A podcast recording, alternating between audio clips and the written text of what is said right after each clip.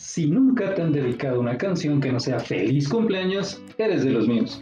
Por eso necesitas escuchar que antes de iniciar una relación de noviazgo, deberíamos tener resueltas dos grandes interrogantes. ¿Quién soy? ¿Y cuál es mi propósito?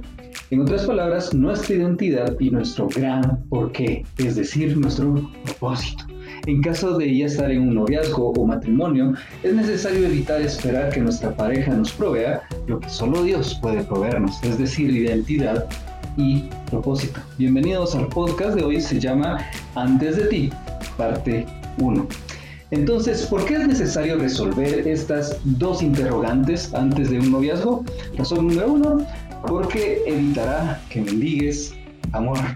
En palabras de Erwin McManus, Pasarás toda tu vida en distintas relaciones tratando de entender tu necesidad de amor, tu desesperación por amor y en todo ese tiempo tal vez no veas las señales que te está enviando tu corazón, que en realidad estás buscando a Dios. Él nos creó con la necesidad de amar para buscarlo a Él. Si Dios no te satisface, nada ni nadie lo hará. Número 2 porque evitará asfixiar a nuestra pareja con nuestras expectativas egoístas. Colocar sobre otra persona nuestra razón de existencia y nuestro valor es asfixiante para él o para ella. Todo ese peso inaguantable hará que la otra persona se sienta agobiada y se alejará poco a poco al sentirse asfixiada por nuestras expectativas. Número 3. Porque evitará creer que nuestra pareja nos Y es que en Cristo estamos completos.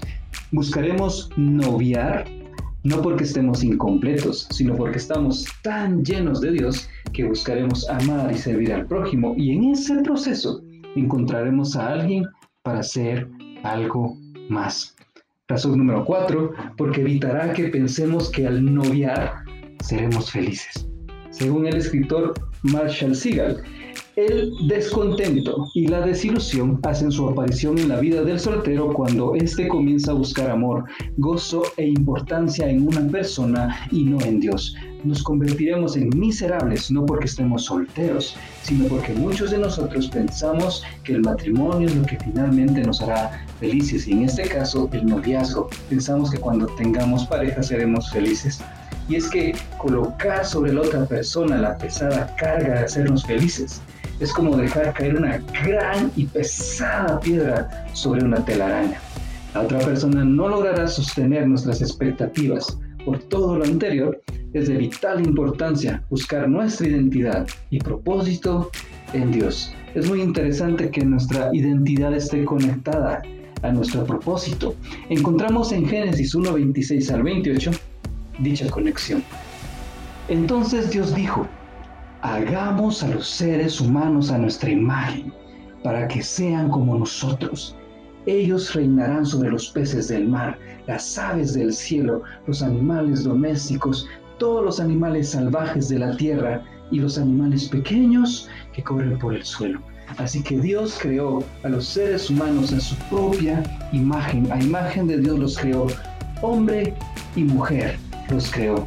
Luego Dios los bendijo con las siguientes palabras, sean fructíferos y multiplíquense, llenen la tierra y gobiernen sobre ella, reinen sobre los peces del mar, las aves del cielo y todos los animales que corren por el suelo. Es lo que dice Génesis capítulo 1 del versículo 26 al 28 en la versión NTV. Pero, ¿qué dicen estos versículos sobre la identidad? Entonces Dios dijo, hagamos a los seres humanos a nuestra imagen para que sean como nosotros, dice Génesis 1.26a. Entonces de acá encontramos algunas ideas. Número uno, somos su creación, por lo que tenemos valor inherente. El siguiente cuento nos servirá de ilustración. Se llama La sortija de oro. Vengo maestro porque me siento tan poca cosa que no tengo fuerzas para hacer nada. Me dicen que no sirvo, que no hago nada bien, que soy torpe y bastante tonto. ¿Cómo puedo mejorar? El maestro, sin mirarlo, te dijo, cuánto lo siento muchacho, no puedo ayudarte. Debo resolver primero mi propio problema. Si quisieras ayudarme tú a mí con más rapidez y después tal vez te pueda ayudar. Encantado titubeó el muchacho, pero sintió otra vez que era desvalorizado y sus necesidades postergadas. Bien, asintió el maestro. Se quitó un anillo que llevaba en el dedo pequeño de la mano izquierda y dándosela al muchacho agregó, toma el caballo que está allí afuera y cabalga hasta el mercado. Debes vender este anillo y es necesario que obtengas por él la mayor suma posible, pero no aceptes menos de una moneda de oro. Vete y regresa con esa moneda lo más rápido posible. El joven tomó el anillo y partió. Apenas llegó, empezó a ofrecer el anillo a los mercaderes. Eso lo miraban con algún interés. Hasta que decía lo que pretendía por el anillo. Cuando el joven mencionaba la moneda de oro, unos se reían, otros daban vuelta la cara, y un viejito le explicó que una moneda de oro, de oro era muy valiosa para entregarla a cambio del anillo. Después de ofrecer la joya a más de 100 personas y abatido por su fracaso, montó su caballo y regresó. Entró en la habitación y dijo, Maestro, lo siento, no pude conseguir lo que me pediste. Quizás pudiera conseguir dos o tres monedas de plata, pero no creo que yo pueda engañar a nadie respecto al verdadero valor del anillo. Qué importante lo que dijiste, joven amigo, contestó sonriente el maestro. Debemos saber primero el verdadero valor del anillo. Vuelve a montar y vete al joyero. ¿Quién mejor que él para saberlo? Dile que quisieras vender el anillo y pregúntale cuánto te da por él, pero no importa cuánto te ofrezca, no se lo vendas. Vuelve aquí con el anillo. El joven volvió a cabalgar. El joyero examinó el anillo, lo miró con la lupa, lo pesó y luego le dijo, dile al maestro, muchacho, que si lo quiere vender ya, no puedo darle más que 58 monedas de oro. 58 monedas, exclamó el joven. Sí, replicó el joyero, sé que con el tiempo podríamos obtener hasta 70, pero si la venta es urgente es lo que puedo ofrecer. El joven corrió emocionado a casa del maestro a contarle lo sucedido. Siéntate, dijo el maestro, después de escucharlo. Tú eres como este anillo, una joya valiosa y única, y como tal, solo puede evaluarte verdaderamente un experto. Este cuento me encanta mucho. Dios para mí es el experto. Somos valiosos porque somos creación de Dios, quien ha determinado nuestra valía.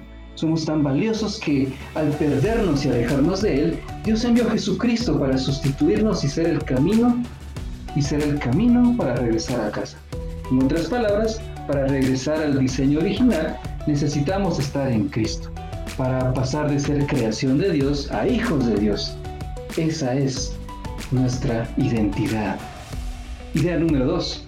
Somos sus representantes, tenemos el imago Dei dentro de nosotros, la imagen de Dios. Génesis 1.26a dice, entonces Dios dijo, hagamos a los seres humanos a nuestra imagen. Génesis 1.27, así que Dios creó a los seres humanos a su propia imagen, a imagen de Dios los creó, hombre y mujer los creó. Los estudiosos enseñan que los reyes, para mostrar su autoridad, enviaban a alguien que los representara o hacían levantar una estatua que fuera la imagen de él, de ellos, con el propósito de que las personas supieran que era su territorio.